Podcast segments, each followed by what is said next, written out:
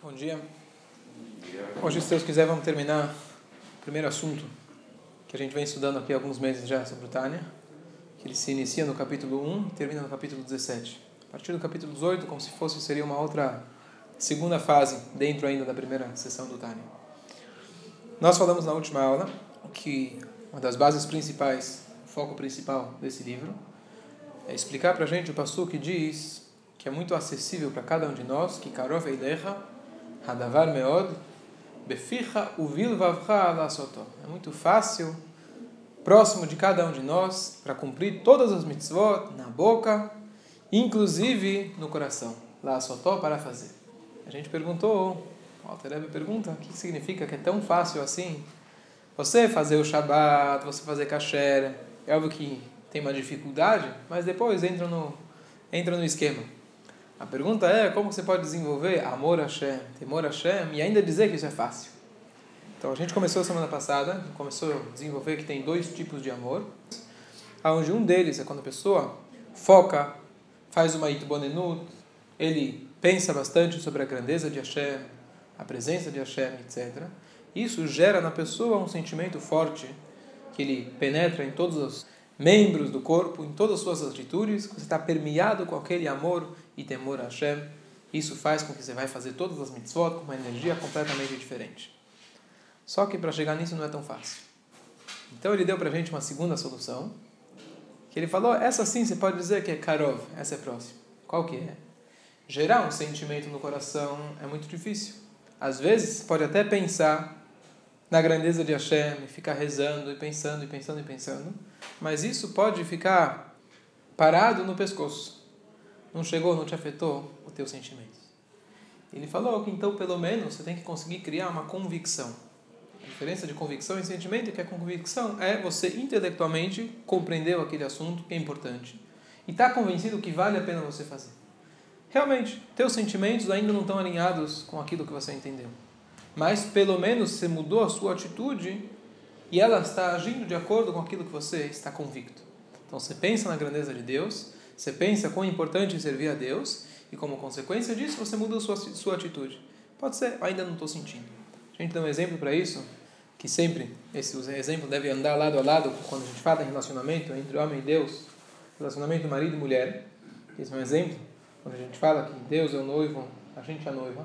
Então, na Torá em geral, você tem que buscar espelhar isso. A gente deu aquele exemplo que no casamento também, você tem momentos onde você tem um sentimento, paixão total, mas isso não é todo o tempo. Então, o que você faz quando você não tem aquele sentimento total de paixão e união, etc. Então, no mínimo, você tem que criar uma convicção. Nós estamos casados, aquele exemplo que a gente deu de Avram, virou para Sarah e falou que você é minha irmã, significa que nós temos uma conexão que é acima de tudo isso. Independente se eu sinto ou não sinto, eu tenho uma obrigação com você eu gosto de você, pode ser que agora não estou sentindo, mas isso deve gerar uma convicção que vai mudar as minhas atitudes. E agora continua Altareb dizendo, isso que significa Karov Eilecha Adavar, é próximo de você, de criar uma convicção pelo menos, de servir a Deus. E por isso que o Pasuk fala, agora dá para entender a palavra La'asotó, para fazer. Vamos ver o Pasuk. O Pasuk diz que Karov Eilecha é próximo de você, Adavar Meod, esta coisa, significa as mitzvot, Beficha na sua boca, Bilvavha no seu coração, lá sotó, para fazer. Essa para fazer já está implícito, já está dito. É próximo de você. É próximo o quê? Para fazer tudo isso, eu já entendi. O que, que significa lá sotó, para fazer? Então, a Tereba ele explica que o amor que vai causar que você mude as suas atitudes é fácil. O amor de você ter um sentimento pleno no coração, com aquela energia total não é tão simples. Mas o amor de La Sotó, aquele amor que a gente pode chamar isso de uma convicção no intelecto, que vai mudar as tuas atitudes, isso é acessível para qualquer um. Pergunta ao Alter a gente vê, tem pessoas que tentam fazer o que se chama Hitbonenut. Tentam pensar Hitbonenut, tentam pensar na grandeza de Deus. Tentam pensar que vale a pena servir Deus e, mesmo assim, isso não gerou nenhum sentimento e, às vezes, nenhuma convicção. Por quê? Porque, por mais que ele pensou, pensou, pensou, achou que vale a pena servir a Deus, De repente chega o coração e toma conta de tudo. Chega as paixões, os prazeres, os desejos, e por mais que você rezou por duas horas e meia, acabou a reza, parece que não aconteceu nada. Então pergunta ao Alter como você vai dizer que é fácil? É tão fácil assim? Será que dá para a gente transformar que seja as nossas convicções? De fato, para mudar as nossas atitudes é tão simples assim? Então ele fala o seguinte: um ponto importante a gente entender de que a natureza do ser humano é que shmor shalit O intelecto controla as emoções. Essa é a natureza. Aonde você vê isso? Eu dei o exemplo outra vez, que quando você encontra uma pessoa, você não conhece ela, fala, ok, beleza, prazer em te conhecer. Quando de repente chega alguém e te fala, olha, essa pessoa foi aquele que salvou os teus pais na época de guerra. Essa pessoa foi quem te adotou e te criou sem você saber mas ele te criou a vida toda. O que acontece? Mudou o teu entendimento, como consequência, muda as tuas emoções. Mas, às vezes, tem uma criança que é chata. Tem uma criança que incomoda todo mundo. Aquele menino que ninguém gosta dele, ele já está rotulado. E de repente, um belo dia, chegam para o professor e falam: Sabe quem é essa criança? Sabe os pais que fizeram com ele quando ele era criança? E de repente, toda aquela energia negativa que você tinha contra aquela pessoa se torna uma compaixão. Você fica com pena daquela criança. Poxa, agora eu entendi. Coitado, como é que eu dei um castigo para essa criança? Mas nem culpa dele. As atitudes dele é apenas um reflexo daquilo que ele estava passando. Então o que, que acontece? Mudou a tua compreensão, mudou o teu sentimento. Essa é a natureza humana. A natureza humana é diferente de um animal, que um dos exemplos para isso é o Kelev, o cachorro, que ele chama Kulolev, ele é todo o coração. Significa que quem domina é o coração. Um ser humano racional significa que a natureza dele é que o intelecto consegue controlar as emoções. Só que muitas vezes a gente acaba se comportando igual animais. E a gente deixa o coração dominar. Mas a natureza é que o cérebro domina. E a famosa história do ápice desse autocontrole, que é o que o ponto principal que o Tânia vem colocar para a gente, é daquele Hassid, eu contei outra vez, aquele Hassid, o Alter que na época que o Alter enfrentou Napoleão, ele apoiou o Czar, não importa agora a discussão e a política por trás, e basicamente ele mandou um dos seus um dos seus Hassidim para se camuflarem no exército inimigo, Napoleão, ele sabia muitas línguas, e ele queria que ele passasse, e aí aos poucos ele foi passando as informações para o exército russo. Então todo lugar que os franceses iam atacar, os russos já estavam preparados. Até que chegou o um momento que eles perceberam que alguma coisa estava errada. Sempre que eles iam atacar, as pulsas estavam preparadas. Então, entenderam que tinha algum espião. Até que o próprio Napoleão, para quem sabe quem era o Napoleão, a figura que ele tinha, a potência que ele era, ele, um belo dia ele estava suspeitando desse judeu, e ele chega no quartel, procura aquele judeu, e ele vira para ele, para Napoleão, em pessoa. Ele não aparecia para qualquer um, qualquer momento. Mas ele vira em pessoa, ele vira, vira para aquele homem e fala: Você é um espião! Na época não tinha o teste da mentira. Então, ele colocou a mão no coração do homem. Para ver a palpitação. Normal. Falou, tudo bem, desculpa, me enganei, você não é espião. E mais tarde foram conversar com esse Hassid, ele contou essa história, e ele falou, olha, vou falar para vocês que não foi um milagre de Deus. Simplesmente o treino que nós tivemos com o nosso mestre, de que a vida toda você tem que manter o equilíbrio, a vida toda você tem que deixar exercer o intelecto sobre as emoções. É isso que eu me treino o dia inteiro. Então aqui foi mais, uma, mais um teste que eu consegui, graças a Deus, mas eu consegui passar. Então esse é o ápice de um Hassid, de uma pessoa que consegue ter o autocontrole. Mas essa natureza todo mundo tem. O Alto Rebbe diz, pensar sobre a grandeza de Deus, meditar, isso está nas suas mãos. O controle total sobre o coração, de fato, é uma coisa difícil. Mas controlar sua mente, o que vai entrar na sua mente, o que você vai pensar, isso você tem o controle. Mas, diz o Alter Eber, tem pessoas que ainda assim não conseguem. Por que, que elas não conseguem? Aqui tem um ponto importante, tem uma história famosa. Uma vez, um imperador foi visitar um outro imperador, um outro império, e aquele que recebeu o Balabait, ele preparou um jantar de gala, um banquete para receber esse outro imperador que estava vindo visitar. E um dos pratos principais que ele fez era kishke, tripa recheada. E o homem que veio visitar ficou encantadíssimo com aquele prato, adorou, agradeceu muito. Quando ele voltou para o seu palácio, para sua casa, ele pediu para os seus chefes, falou, olha, meu amigo lá na outra cidade me recebeu tão bem, e ele fez um prato, uma iguaria. Eu quero que você vá até lá e pega com ele a receita, aprende como fazer e volta, eu quero que vocês façam aqui. Ok. Foram, pegaram a receita, escreveram, anotaram tudo direitinho e voltaram para lá. Compraram os animais, as tripas, todos os ingredientes e prepararam. E o rei já, imperador ansioso para poder comer aquele prato, aquela iguaria. E chega o grande momento, ele vai se dirigir aí para a sala onde ele vai sentar e comer. De repente ele começa a sentir um fedor absurdo. Chega perto da cozinha e começa a falar: ah, O que aconteceu? Vocês estão me enganando? Vocês acham que eu sou. Vocês falaram: Olha, a gente foi até lá, a gente pegou a receita, fizemos exatamente esse cheiro, desculpa, mas impossível de comer. O imperador foi ele mesmo, voltou ao seu amigo: Falou: Peraí, vocês enganaram meu chefe? Você não quer passar a receita? É patenteado? O que, que foi? Falou: O que, que você fez? Pegamos, fizemos esses ingredientes aqui e ali. Aí ele falou: Mas por que tinha esse cheiro? Ah, acho que esqueci de falar uma coisa. As tripas, antes de você rechear, eu tinha que tirar primeiro o que estava lá, lavar.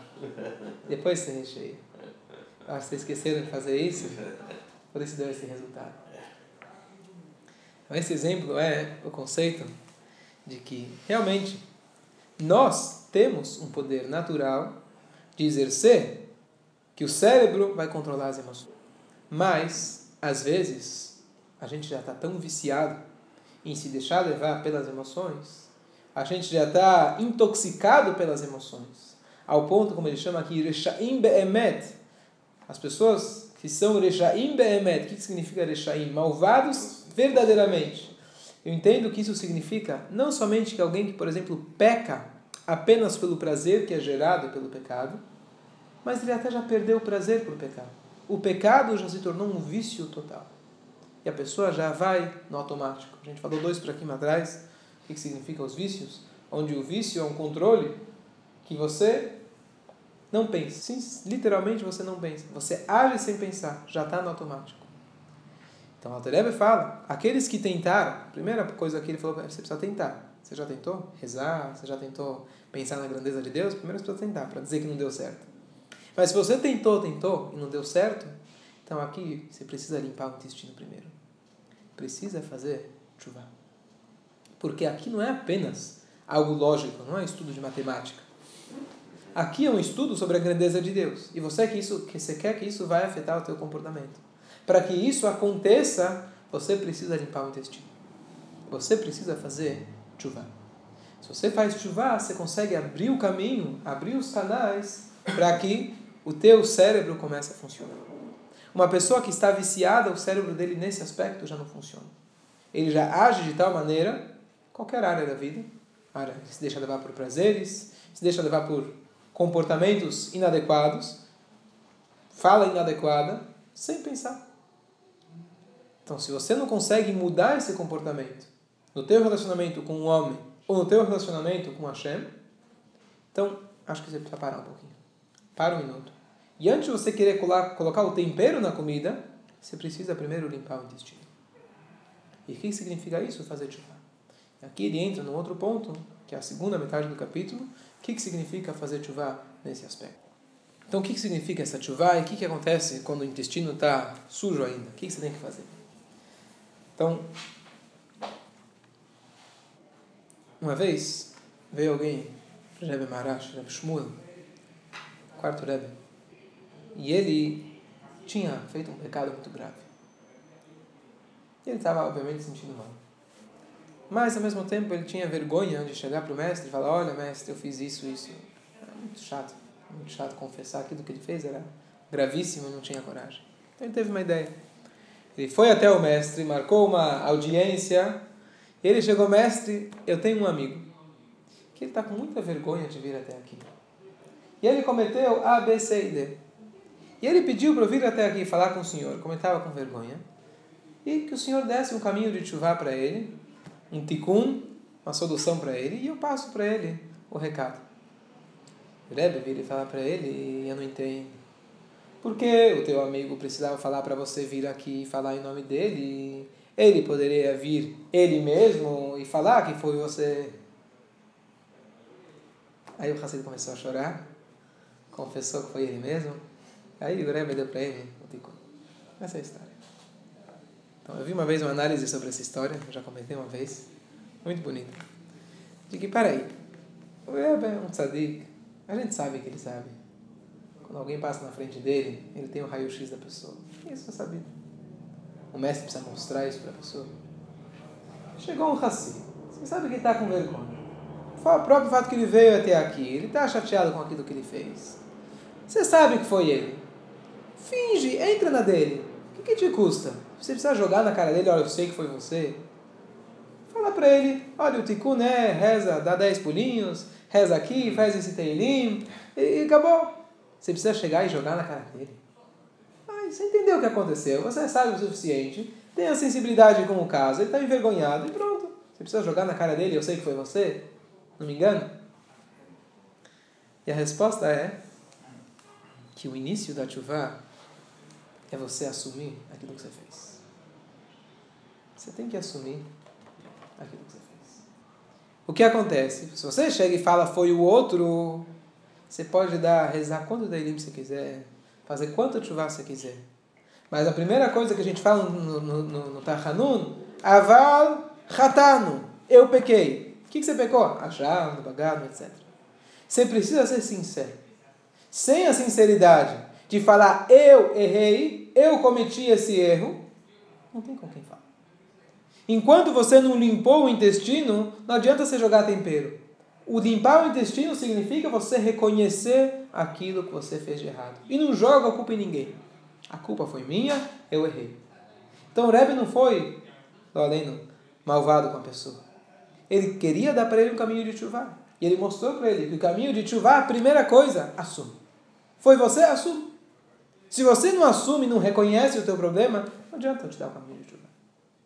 Então aqui o Alter ele fala sobre o conceito de que a pessoa ele tem que fazer uma chuva. O que significa chuva? Você perceber a consequência dos seus atos. Perceber o que você fez. E transportando isso, por, exemplo, para a área dos vícios, tem uma frase que diz Yediat Você saber da sua doença é metade da cura. Já ouviram? Tá certo? Então, normalmente as pessoas interpretam essa frase que diz o seguinte: se a pessoa não percebe que está doente, ele nem vai buscar um médico. Se ele já percebeu, ó, já é meio caminho andado. Meio caminho andado? Não. Por que você fala que é Hatzirefuá, metade da cura? Bom, ele já pode começar a se curar a partir do momento que ele sabe. Mas a frase diz mais do que isso. Não que ele pode começar a se curar. O fato que você sabe que você está doente já é metade da cura. Como? Eu sei que estou doente, vou continuar doente. No caso de uma doença espiritual, é metade da cura. Você começar a reconhecer que você é viciado, por exemplo, você assumir, sim, eu sou viciado, você já está no processo de cura. Porque grande parte do nosso problema é o que se chama negação. Você vive na negação. Alguém fala para você, pega um exemplo simples que eu acredito que 90% das pessoas hoje em dia são viciados. Viciado no celular. Eu não sou viciado. Não, como? Shabbat eu não uso. Consigo ficar fora do Shabat. Quanto tempo você consegue ficar sem olhar no seu celular? Quantas mil vezes você aperta o botão para checar mensagem, checar e-mail? Não, não sou viciado, eu faço muitas vezes.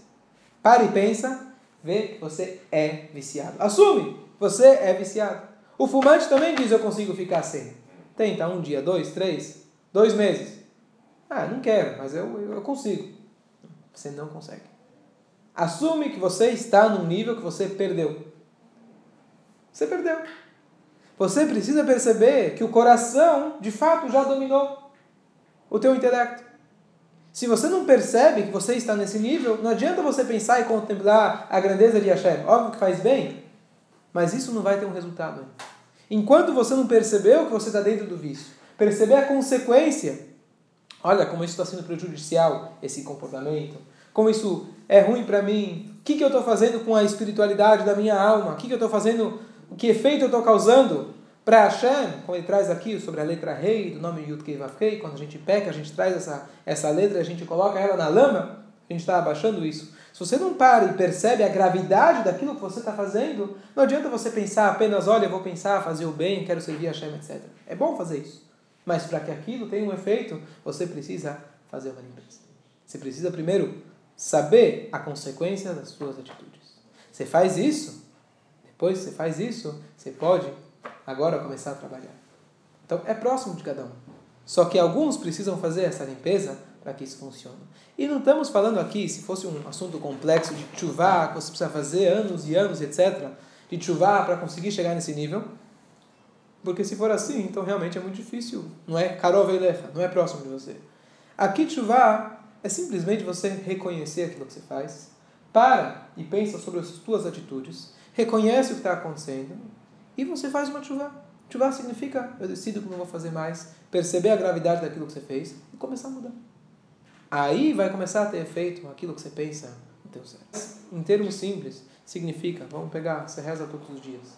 A gente faz, às vezes, maratona de palavras. Quem fala palavras mais rápido, tá certo? Então, esse não é o conceito da tefilá. O conceito da tefilá é você olhar pelo menos algumas palavras e pensar nelas. Você vai falar, o resto você vai fazer, vai ser maratonista no resto, mas pelo menos em algumas palavras você parou e pensou. Deus está sempre renovando a criação. Para e pensa nisso. O que significa? A gente não pensa, mas ah, Deus criou o mundo, a gente fala, comenta para os outros, olha, Deus é único, etc. Quantas vezes você para e pensa nisso de verdade? Deus é um. Se Deus é um de verdade, você acredita nisso? Você vai agir do jeito que você age? Se tudo que acontece no teu dia a dia, Hashem errado, Deus é um, você vai ficar ansioso? Você vai ficar nervoso? Aos poucos, você vai ter que começar a cada dia uma coisa. Hoje é ansiedade, amanhã é tristeza. Hoje é ansiedade em relação a uma coisa, amanhã a ansiedade é outra coisa. E a vida é constante. Mas esse exercício diário tem que acontecer. Eu começar a criar uma percepção do que está acontecendo, começar a criar uma convicção de que Hashem está aqui, Ele cria o mundo, Ele está presente. São palavras que a gente não está acostumado a falar no dia a dia. A gente só fala com uma mantra. Você vai lendo a tefilá, Deus é um, acabou. Você tem que transformar isso cada dia. Começa com 10 segundos. Começa com 10 segundos, que já é muito. 10 segundos na tefilá, você vai pensar em Hashem errado. Deus é um. Bom, se Deus é um, realmente Ele é um? Não tem mais nenhuma outra força? Poxa, então eu estava com eu estava com receio de que ia ser minha parnassá no dia de hoje, estou um pouco mais tranquilo, que Deus é um. Okay? Amanhã você pensa mais 10 segundos, assim por diante. E aos poucos você vai criando o que se chama esse Havat Hashem. Pelo menos aquele Havat Hashem de lá soltou. Pelo menos o amor a Deus que vai mudar a sua convicção e vai mudar a sua atitude. Você está permeado com todo aquele amor, vamos esperar para os próximos capítulos de que maneira você pode exercitar isso também. Mas mudar as suas atitudes precisa começar a usar a cabeça. Coisa que a gente faz isso com raridade, quase nunca a gente usa, a gente está sempre no automático, no instinto, começar a usar a cabeça, contemplar a grandeza de Hashem. Hashem ajude que a gente possa aplicar isso, que para isso também precisa da brachá de Hashem, que a gente possa se concentrar alguns segundos que seja por dia na grandeza de Hashem e poder aumentar nosso amor por Ele, mudar nossas atitudes por Ele.